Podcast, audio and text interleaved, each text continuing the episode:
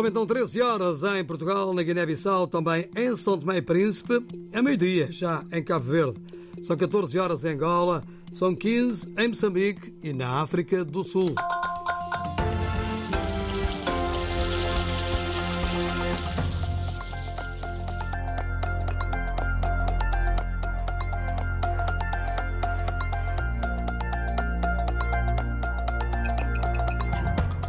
Estamos então na hora das notícias, 13 horas. Vamos para já saber os destaques desta edição.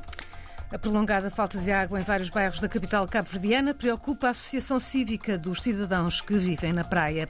Português detido em Maputo, suspeito de burla de imigração para Portugal.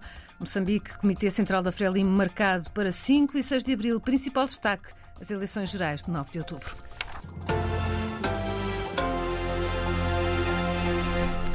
A Associação Cívica Provedor dos Cidadãos que vivem na cidade da Praia está preocupada com a deficiente distribuição de água na capital cabo-verdiana. Há bairros que estão há mais de um mês sem uma gota de água nas torneiras. É sempre a mesma coisa. Ano entra, ano sai, e já vamos em 50 anos, quase 50 anos, como país independente. E esta cidade da Praia, a cidade da Praia em particular, Ilha de Santiago, está a ser maltratada, está a ser. Quer dizer, é um bem, a água é um bem essencial. E não temos, não temos. Imagina uma família com, com, com crianças. Eu há, há dias ouvi uma reportagem em que as pessoas dizem que os filhos têm em casa, as crianças vão para a escola sem tomar banho. Quer dizer, é, é uma desgraça. Isso não é, não, é, não é penúria, é desgraça que está acontecendo nesta cidade. João Benefício Cardoso, engenheiro civil, administrador da página online do Provedor da Praia, aponta o dedo à empresa Águas de Santiago. Em todos os comunicados, quase todos os comunicados, é, é sempre a mesma coisa. É o problema do roubo de, de, de, água, é problema das condutas eh, antigas, mas é, é uma empresa que se já tem esse, essas informações, porque é que em 10 anos não, não, não age não, em conformidade? Em, em, substituir essa conduta que diz, que diz que é antiga e combater o roubo de água. Isso não é problema do comum cidadão que, que paga as suas contas mensalmente. Parece que, que se, não, se não tem capacidade, que saiam e deixem outra, outra entidade entrar ou, ou outros dirigentes. Porque isso não pode ser. João Benefício Cardoso, da Associação Cívica Provedor dos Cidadãos que vivem na cidade da Praia. Por sua vez, o presidente da Águas de Santiago disse à agência Lusa já ter pedido ao governo medidas urgentes para se acabar com o roubo de água nas condutas públicas, uma situação que, diz o gestor, condiciona o normal abastecimento de água à capital cabo-verdiana. Por considerar que prejudica o crescimento do turismo oriundo de Portugal, Cabo Verde quer mais hum, slots ou vagas nos aeroportos de Lisboa. Foi o que explicou a agência Lusa, o ministro cabo-verdiano do Turismo. Há um pequeno problema, digamos, um pequeno obstáculo que tem estado a dificultar o crescimento do turismo vindo de Portugal, que tem que ver com fraca existência de slots no aeroporto de Lisboa, que é do conhecimento de todos. É? Os operadores têm falado nisso, que no verão, apesar de haver uma procura maior pelo nosso eh, destino, tem havido a limitação na disponibilidade de mais voos devido à limitação na disponibilidade de slots no aeroporto de Lisboa. O ministro Carlos Santos adiantou que há neste momento negociações para resolver a falta de vagas no aeroporto da capital portuguesa. Estamos em conversações com esses operadores, tanto os operadores aéreos como os operadores turísticos, para podermos aumentar esse número de slots e poder aumentar o número de disponibilidade de voos para os turistas portugueses. Declarações do ministro cabo-verdiano do Turismo. Portugal é o segundo país hum, de onde mais turistas viajam para o arquipélago. Um português foi detido em Maputo, suspeito de burlar mais de uma dezena de moçambicanos aliciados para irem trabalhar para Portugal.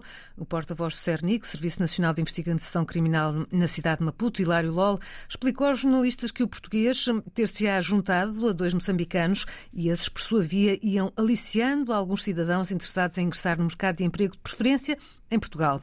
O português consultor e dono de uma empresa de recrutamento em Maputo há cerca de dois anos foi encontrado com 13 passaportes de cidadãos moçambicanos.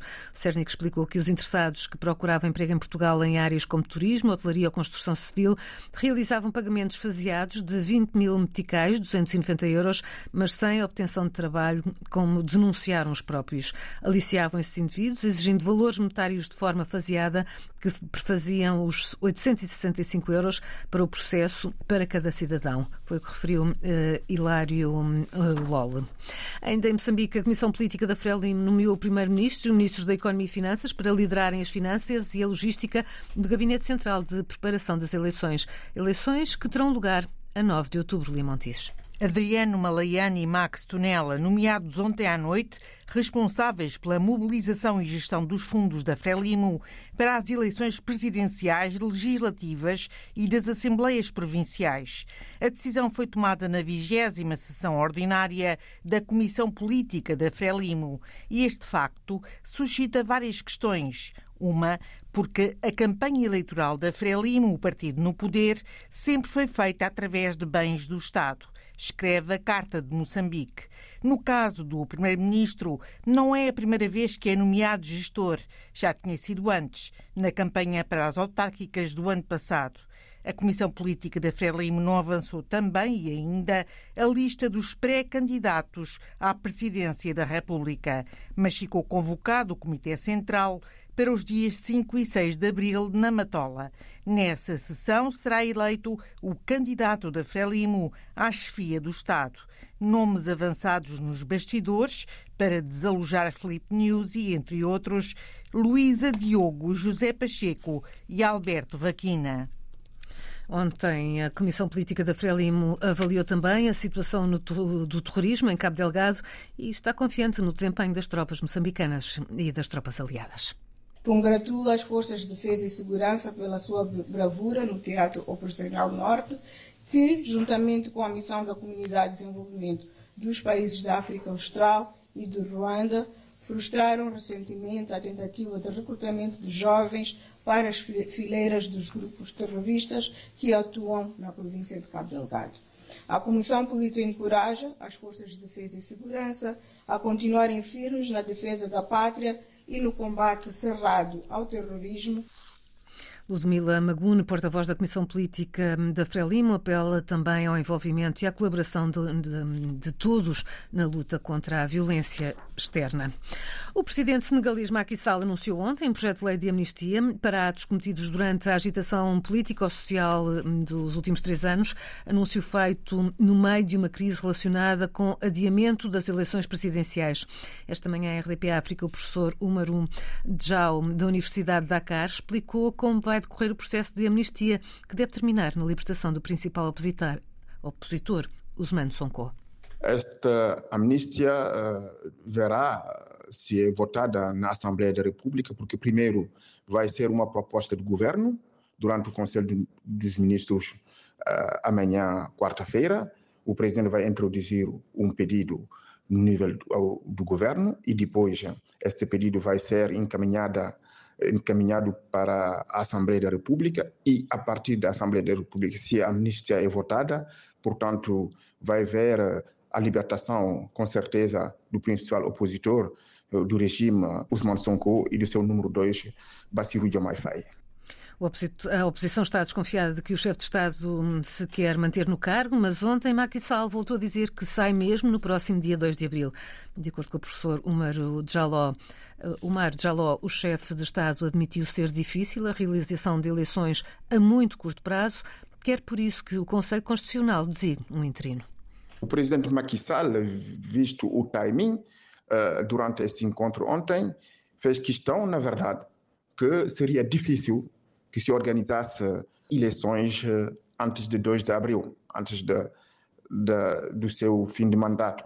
Mas deixou claro que, a partir desta data, uh, se não houver eleição, vai pedir ao Tribunal Constitucional para que o Tribunal Constitucional possa apresentar uma, um, uma personalidade que possa continuar a gerir o país como Presidente da República até a organização das eleições.